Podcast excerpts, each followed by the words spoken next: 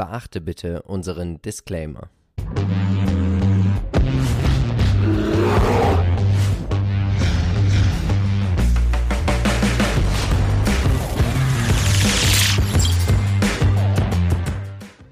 Hallo und herzlich willkommen zu dieser besonderen Folge des Aktienchecks. Wir sind Philipp und Marcel von Modern Value Investing. Und auch heute werden wir natürlich wie immer versuchen, dich mit aktiven Investmentideen dabei zu unterstützen, mehr Rendite zu erwirtschaften.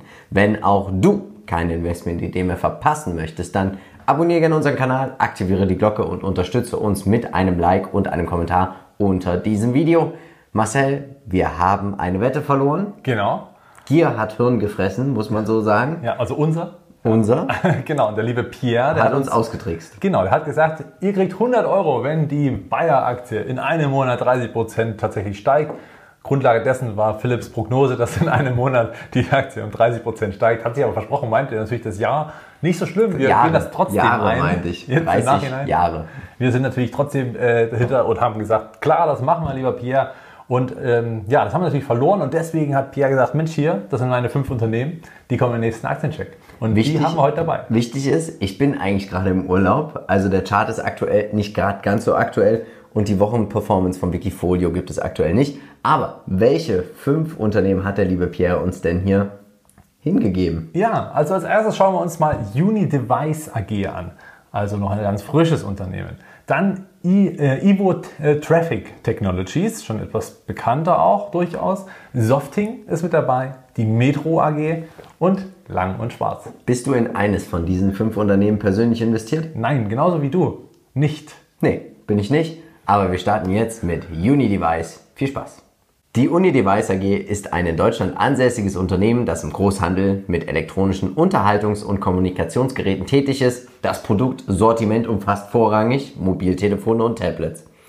Ja, wenn ich das so lese, Marcel, das ist der erste Eindruck und der erste Eindruck zählt ja bekanntlich im Leben. Was sind die ersten Gedanken, die dir durch den Kopf gegangen sind, als du das hier gelesen hast? Ja, ist ein guter Punkt, weil natürlich ja mal klar, der Vertrieb von Mobiltelefonen und Tablets, ähm, ich erkenne es ja aus der eigenen Branche auch, es ist natürlich stark umkämpft. Und ja, wir haben ja einen B2B-Player, das heißt, hier kommen Unternehmen, die quasi diesen, diesen Über die Plattform. Genau, über die Plattform, die sagen hier Großhandelspreise und kann hier recht breit einkaufen. Und ähm, das kann natürlich vorteilhaft sein, muss jetzt aber auch nicht unbedingt genutzt sein, je nachdem, wer auch Ausrüster ist. Insofern denke ich, glaube ich, das Gleiche wie du, dass es jetzt nicht unbedingt die Schwierig. wahnsinnige, die wahnsinnige Erfolgsstory Liegt aber auch daran, ich bin mir nicht sicher, wie hoch die Margen sind in diesem Plattformgeschäft. Also ich denke, man macht hier natürlich Großhandel über die Masse, aber ich kann mir nicht vorstellen, dass zum Beispiel, jetzt nehmen wir jetzt mal an, eine Economy beim Mediamarkt oder Saturn an einem iPhone, was 1000 Euro kostet, dass sie da 500 Euro dran verdienen. Das- Ganz im Gegenteil. Ja. Ja. Da werden teilweise auch Verluste gemacht, weil man erst verdient über Vertragsdetails. Bonuszahlungen und sowas. Genau. solche Sachen. Was sind die aktuellen News? Aktuell ist es so, dass der Aufsichtsrat sogar die Aktien verkauft. Das spricht nicht wirklich für das, was wir gerade eigentlich schon gesagt haben. Wir sehen Electronic Devices, klar, um 12% das Delta gewachsen, aber es erzielt auch 100% der Umsätze und auch in Deutschland werden nur 100, oder was heißt nur, in Deutschland werden 100% der Umsätze erzielt. Was man vielleicht sagen muss, also das Wachstum ist ja da, das ist ja, Ja. auch positiv. Ähm, einziges, äh, ja, weil natürlich insgesamt die Anzahl der Geräte natürlich auch steigt, weil auch die Unternehmen der Digitalisierung unterliegen und deswegen natürlich auch hier eine höhere Nachfrage besteht. Kann ich mir also gut vorstellen, dass man deswegen auch wachsen wird und muss. Ja. Aber ich glaube, dass das begrenzt sein könnte. Es ist halt auch schwierig, das Unternehmen zahlt schon sehr, sehr hohe Dividenden, also über 5% muss man tatsächlich sagen. Wir haben hier den Dividendenscore von TraderFox. Die Durchschnittsperformance in den letzten ja, 12 Monaten 1,93% ist auch nicht wirklich viel. Also wir haben hier schon ein sehr reifes Unternehmen, wir haben hier ein Dividendenunternehmen. Und was sagst du uns denn heute eigentlich zum Chart? Ja, der sagt uns eigentlich nicht viel. Also klar, wer jetzt völlig überzeugt ist, wird natürlich warten, bis er die Chance hat, auf diese roten Linie einzukaufen. Das ist eine Unterstützung, die offenbar hält seit einigen Monaten. Da ging der Kurs nicht wirklich signifikant drunter. Und das ist auch gut so, zumindest wenn man das bullische äh, äh, Szenario vor sich hat. Ja, also es ist nicht wirklich attraktiv, es ist kein Trend, also kein Aufwärts- und kein Abwärtstrend, aber es ist halt einfach nur ein recht langweiliger Seitwärtstrend und deswegen erwarte ich jetzt hier erstmal nicht allzu viel. Vielleicht ein Ausbruch, der es am Ende gut machen könnte. Wen hast du uns denn als Peer Group mitgebracht? Genau, gar nicht so einfach, weil natürlich hier so ein bisschen, natürlich ist es eine gewisse Nische, die hier bedient wird. Das Economy für den Endverbraucher, aber auch trotzdem, auch für Gewerbekunden, äh, verkauft Media und Saturn natürlich auch Geräte.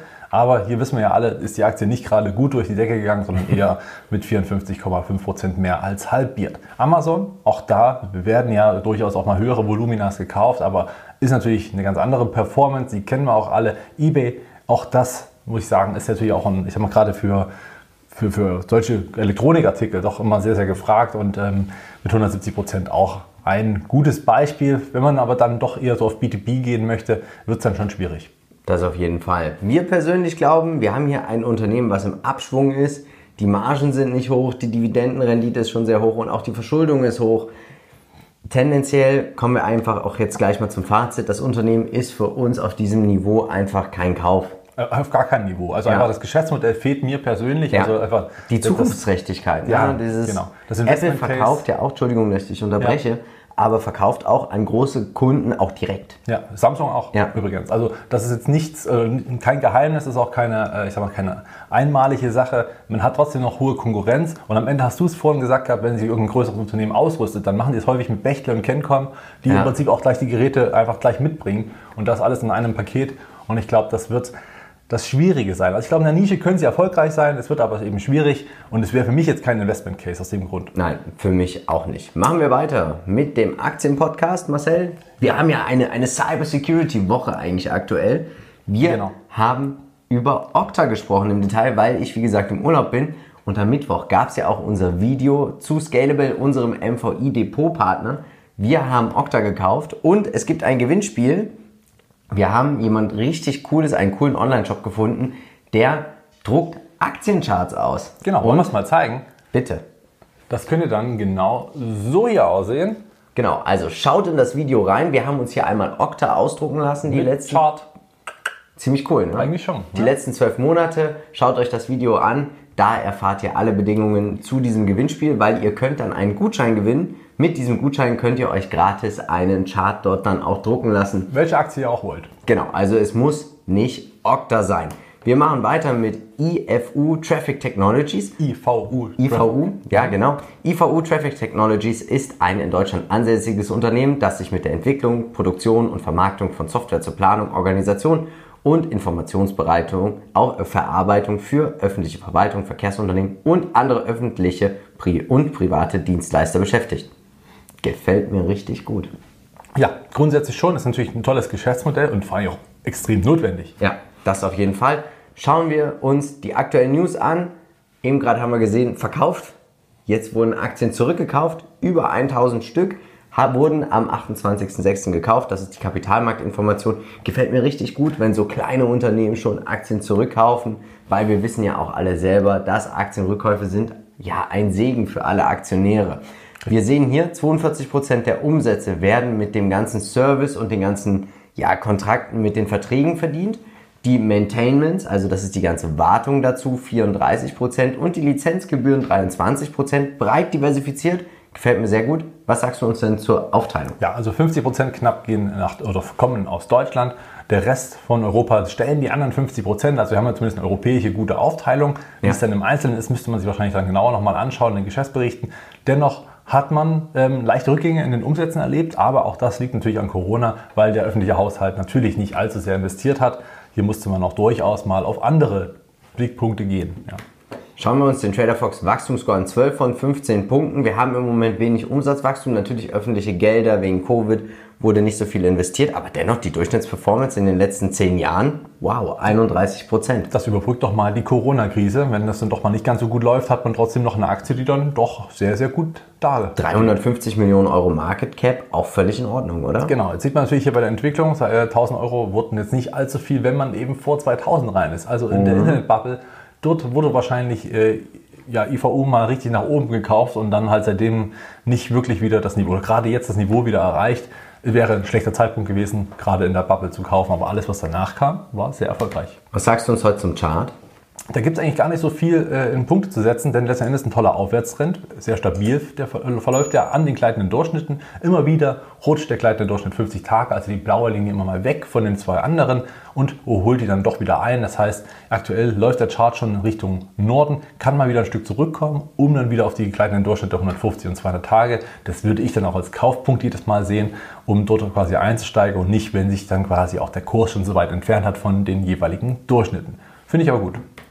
Als Peer Group, wen hast du uns mitgebracht? Äh, Bechtle und Kencom, die auch tendenziell zum ersten Unternehmen schon ungefähr gepasst hätten, aber hier auch nochmal ganz stark, weil natürlich die öffentlichen Einrichtungen haben auch bei den Ausschreibungen oft eben die Bechtle und auch Kencom als äh, jeweiligen Umsetzer. Da dann aus den Staaten noch Tyler Technologies mit 160 Prozent auch ein tolles Unternehmen, hatte ich auch sehr lange schon auf der Watchlist, nie gekauft bisher. Eigentlich schade drum, weil ich jedes Mal die Gelegenheit verpasse.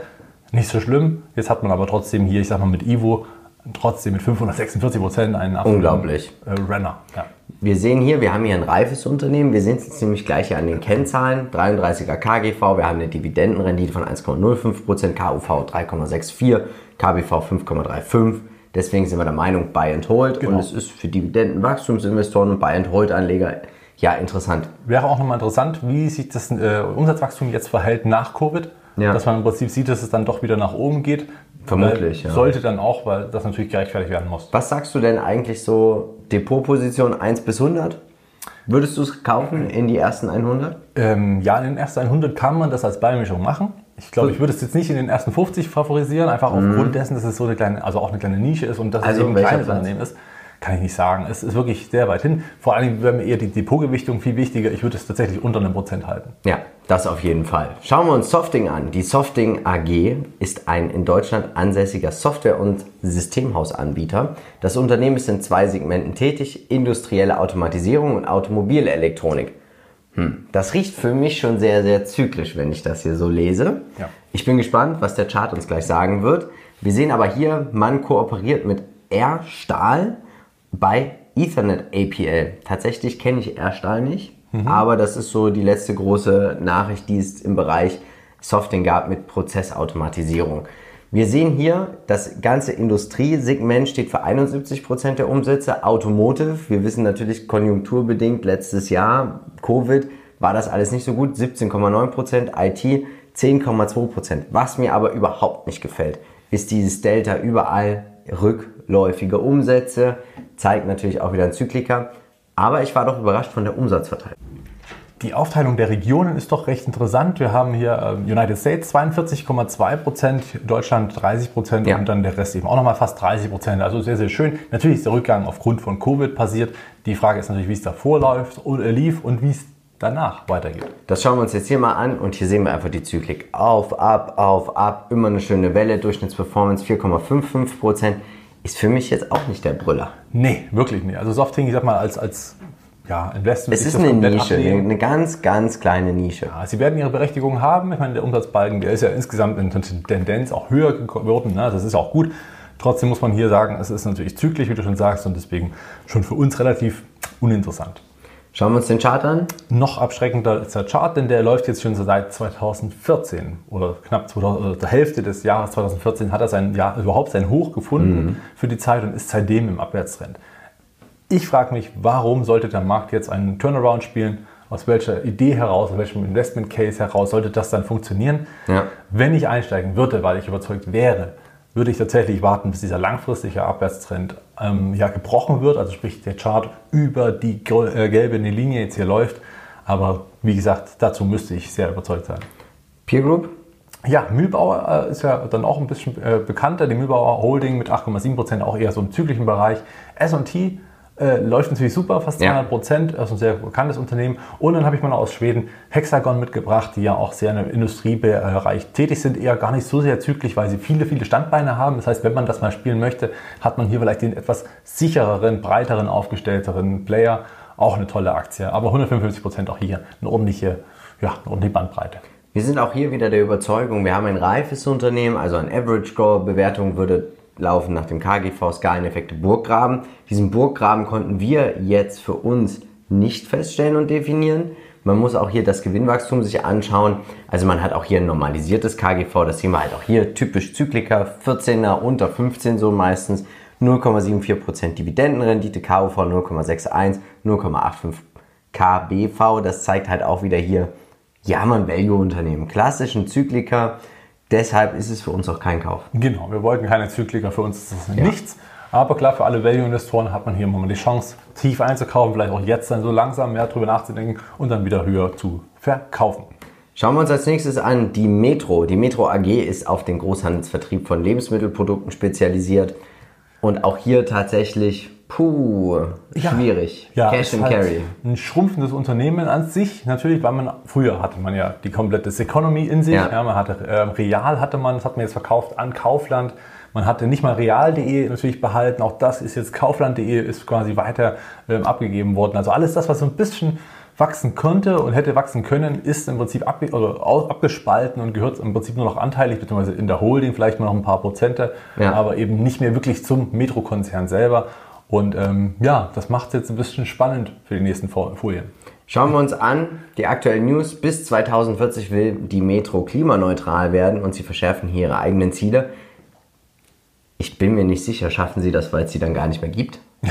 Ja, Oder, also wird es sie noch geben in fast 20 Jahren? das ist eine gute Frage. Ja, also klar, Lebensmittel gehen immer und Ja. im Großeinkauf geht das auch immer. Die Frage ist nur, wächst man mehr? Ich meine, es muss auch irgendwo in Return kommen. Ja. Das ist jetzt auch die Frage, gehen mehr zukünftig in Cash and Carry, als es äh, vielleicht in der Vergangenheit waren? Schwer zu sagen. Also, ich bezweifle es, muss ich ganz ehrlich sagen. Umsatz rückläufig, es gibt nur noch ein Segment, Cash and Carry. Wir sehen natürlich bei der regionalen Verteilung, das ist schon groß, man ist breit global diversifiziert. Ne? Ja, das auf jeden Fall. Ne? Von den jeweiligen äh, Regionen in Europa bis hin natürlich auch zu Asien. Aber das sind halt kleine Bereiche. Und jetzt muss man einmal eine Lanze brechen. Denn der Lebensmitteleinzelhandel, der hat letztes Jahr, gerade im Corona-Jahr, einen extremen Zuwachs erfahren, weil natürlich die Gelder ganz speziell dort Ja. äh, fokussiert hingeflossen sind, weil viele Leute einkaufen waren.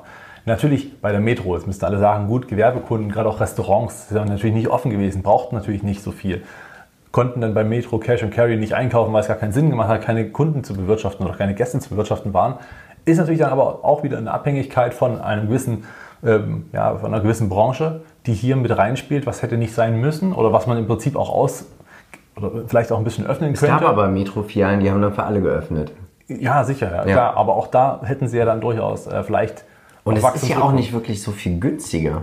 Also ich war schon ein paar Mal in der Metro. Es ist jetzt nicht so, dass du sagst, ich fahre da jetzt extra hin. Du kriegst halt höhere Stückzahlen. Ne? Das Ja. ja. halt, das kannst halt größere Packungen und so kannst du erhalten, die du sonst im Rewe und Co. nicht findest. Ja. Ähm, die Frage ist nur, ist das Geschäftsmodell nachhaltig, richtig sinnvoll wachsend? Und wie gesagt, in einem Jahr, wo so viel Zulauf war im Lebensmitteleinzelhandel und selbst wenn es offen war für den äh, Otto-Normalverbraucher, der nicht gewerbetreibend ist, Ja, hätte man schwierig. vielleicht auch wachsen können. Wer weiß das schon. Schauen wir uns den Dividendenscore an, weil wir haben ja ein Dividendenunternehmen. Ne? Also das ist, wir haben eine durchschnittliche Dividende von 6,62 Prozent, also ein sehr reifes Unternehmen. Die Durchschnittsperformance in den letzten vier Jahren minus 12 Prozent. 2017 1000 Euro investiert, wären daraus auch 588 Euro geworden. Also es ist nicht das Gelbe vom Ei, aber es liegt auch daran, Marcel, wir sind ja keine Dividendeninvestoren. Wir sind nicht die größten Dividendenfans. Bist du denn Fan von diesem Chart? Natürlich nicht, denn wir haben ja einen Abwärtstrend über äh, Jahre hinweg. Liegt natürlich auch daran, man sieht es ja, wenn ein Unternehmen sich so gesund schrumpfen muss, indem es ja wieder Sachen ausgliedern, verkaufen. Aber ist es gesund, wenn man dann nicht Das ist eine andere wächst, Frage, ne? ob das jetzt am Ende doch gesund ist, aber es ist natürlich erstmal operativ notwendig, um wiederum äh, Gelder zu machen und ähm, hier vielleicht auch irgendwelche Fantasien zu spielen, irgendwelche ähm, ja, Plays rauszuholen, irgendwelche Values zu, zu heben, aber wie auch immer. Insgesamt der Chart recht schwach, auch immer wieder stark unter Bedrängnis. Und ähm, seit dem Corona-Tief sind wir auf jeden Fall nicht wieder raus, auch wenn die Erholung jetzt, ich sag mal, über Monate hinweg vollzogen wurde. Von einem sehr, sehr tiefen Niveau muss man auch sagen, die grünen äh, Striche sind immer wieder die höheren Tiefs. Das heißt, wir haben ja kurzfristig schon einen Aufwärtstrend, aber eben den langfristigen Abwärtstrend, der bleibt ja bestehen. Als Peer Group. Walmart hätte ich da mal mitgebracht, würde ich glaube ich ganz gut passen mit 77,8 Prozent in den letzten fünf Jahren. Der Kroger nicht ganz so gut entwickelt, aber äh, vielleicht auch noch eine schöne Idee. Und Tesco auch noch mit 11,8 Prozent, aber all das hätte jetzt nicht unbedingt, ja, also außer Vielleicht auch, wenn man, wenn man vielleicht, aber Costco vielleicht könnte man sich Costco. auch nochmal angucken. Auch ein tolles Unternehmen. Carrefour, wer möchte. Ja. Ne? Aber die Metro an sich, puh. Also wir glauben auch tatsächlich, wir haben hier ein Unternehmen im Niedergang. Ich glaube nicht, dass es die Metro noch in 20 Jahren so in der Form gibt, überhaupt mit annähernd diesen Umsätzen. Und das sehen wir auch hier beim KUV. 0,15. Wenn der Markt 0,15 KUV spielt, ist das schon echt bedenklich. Und das, obwohl die Erholung schon stattgefunden hat, wo Ja. wäre die oder wo wäre die bei 6 äh, Euro? Schwierig, schwierig. Das nächste, was vermutlich kommen wird, ist dann irgendwann mal eine Dividendenkürzung. Dann dürfte der Kurs nochmal weiter abrauschen, weil dann die letzten Dividendeninvestoren hier auch aus dem Kurs raus sind. Also bevor wir an Wachstum denken, glaube ich, ist es eher schon eine Challenge, das Niveau zu halten und hier vielleicht auch strategisch vielleicht mal vorzugehen. Wird natürlich schwierig. Wir kommen zu Lang und Schwarz. Wir hatten sie schon mal im Aktiencheck, da sind wir durchgerattert und wir müssen sagen, Asche auf unser Haupt. Wir haben nochmal unsere Meinung überdacht. Wir haben uns überdacht und sie sind eine Wertpapierhandelsbank aus Deutschland und unglaublich, muss man ganz ehrlich sagen. Im Aufsichtsrat gibt es einen Nachfolger. Götz wird der Aufsichtsrat-Nachfolger von Schwarzkopf. Wir sehen auch hier die Umsatzverteilung, ein enormes Delta. Ne? Covid ging los und alle hatten auf einmal Zeit und dann ging dieser Aktienboom auf einmal los. Ja. Mehr als 182 Prozent Wachstum beim Umsatz. Ja. Chapeau, wer vorher eingestiegen ist. Genau, also hier hat man natürlich die Demokratisierung der Aktienlandschaft. Das ist sehr schön, weil es ja auch unser Ziel ist, dass wir ja. das Ganze hier alles überhaupt machen bei der MVI. Und das wird hier natürlich dann auch gespielt, es wird umgesetzt und über, ich sag mal, auch gewisse, ähm, ja, ich sag mal, Discount Broker ist es natürlich möglich, dass man bei Lang und Schwarz recht günstig einkaufen kann mit einem gewissen Spread, worüber man verdient. Und hier hat man natürlich dann, wie du schon sagst, ein sehr starkes Delta. Schauen wir uns den Trader Fox Wachstumsscore an, 6 von 15 Punkten. Wir hatten schon mal 2011, da waren die Umsätze ähnlich gut, als Griechenland kurz vorm Exodus stand. Jetzt geht es auch wieder richtig hoch, weil viele auch verkauft haben. Durchschnittsperformance fast 30 Prozent, aber es war auch eine lange Leidenszeit für die Aktionäre, oder? Genau, das ist das Schwere hier. Also ich gehe mal weiter, schon zum Chart. Danke. Denn äh, lange Zeit ging der Kurs ja fast nur seitwärts oder auch runter. Das ja. war auch, ich sag mal, der letzte, der letzte Aktiencheck, den wir dazu hatten, war tatsächlich auch relativ weit äh, unten im Kurs. Da ist noch nicht wirklich was passiert und dann kam plötzlich ja, die Aufholjagd der Aktie und die ist durch die Decke gegangen mit äh, fast, ich glaube, ja wirklich mehr als 100 Prozent dann. Äh, deutlich, also nein, deutlich, 1000 Prozent, ja. meine ich, Tenbagger wollte ich damit sagen. Also ging es natürlich stark nach oben. Was jetzt ganz spannend ist, ist, dass die Aktie nicht wirklich runterkommt, sondern die mhm. konsolidiert auf so hohem Niveau. Man sieht es ja an der roten Linie, wie nah die doch bleibt und äh, wartet hier auf neue Zukäufe. Die, die verkaufen, werden sofort wieder eingekauft. Das heißt, die Aktie schwankt eben nicht sehr volatil ja. und äh, man wächst offensichtlich so ein bisschen in diese neue Bewertung hinein. Und das ist auch ein gutes Zeichen, ein bullisches Signal für die nächsten kommenden Monate. Wen hast du uns als Peer Group mitgebracht? Ja, klar, die Deutsche Börse. Klar, als Handelsplatz Nummer 1 in Deutschland hat man hier mit 113 Prozent doch eine gute Performance. TradeGate auf vierstellig, nicht Boah. schlecht, kann man machen. Und dann einfach mal über den Teich noch die Nasdaq mitgebracht, 153 Prozent. An dieser Stelle, alle hätten die Also MSR. Börsenanbieter, ich finde es ja super. Robustes Geschäftsmodell, also die großen, NYSE, über die ICE kann man das spielen. Also wirklich toll, man ja. profitiert irgendwie auch immer so von der Welt, von der Konjunktur des Landes weil je besser es läuft, desto mehr wird dann natürlich auch gehandelt und selbst wenn es wieder runtergeht, wird auch gehandelt.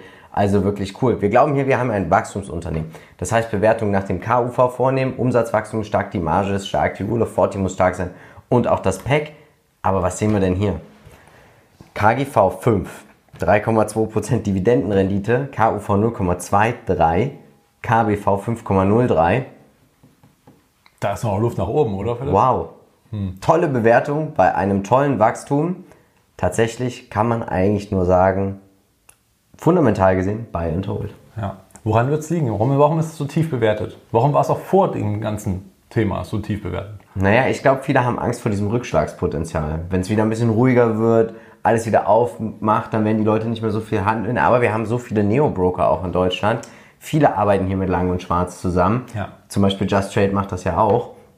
Ähm, tatsächlich, und sie haben gute Spreads. Ich habe, sehe hier einfach nur auch so ein bisschen die Gefahr, man verdient ja über die Spreads und über die Volumina dann Geld.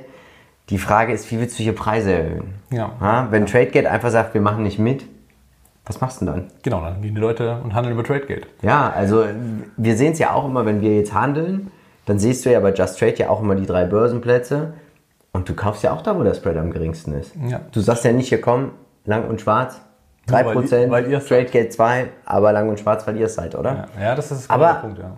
Ganz ehrlich, als eine kleine Position im Depot. Ja, ich weiß auch nicht, ob Lang und Schwarz sehr, sehr stark davon profitiert hat, dass Trade Republic so einen Erfolg hat. Ich glaube schon. Ich glaube auch. Das, ja. glaube ich, das ist so der, der, der Hidden Champion hinter der Erfolgsstory von Trade Republic, die ja. man einfach mal ansprechen muss. Denn Trade Republic wissen wir ja auch als Einhorn mehr als das, also schon vier, glaube ich, ja. fünffach Einhorn, fünf Milliarden Bewertung, ist natürlich sehr erfolgreich weshalb hier auch viel gehandelt wird und Lang und Schwarz dort der einzige Anbieter ist. Deswegen merkt man das. Marcel, ja. nächste Woche bin ich wieder da. Wer darf es nächste Woche sein? Die Abstimmung läuft jetzt schon seit einer Woche, also komm in unsere Facebook-Gruppe und stimme mit ab. Jetzt gibt es mal wieder 10.000 Euro bei der 10.000 Euro Investment-Idee. Und wir starten mit Unidevice, beide 0 Euro. IVU, 500 Euro, kleine Position, kann man mal mitnehmen in einem breit diversifizierten Depot. Ja. Softing, auch wieder beide sind wir hier raus. Metro, beide sind wir raus. Lang und Schwarz 500 Euro jeder und der MSCI Country World 9000 Euro.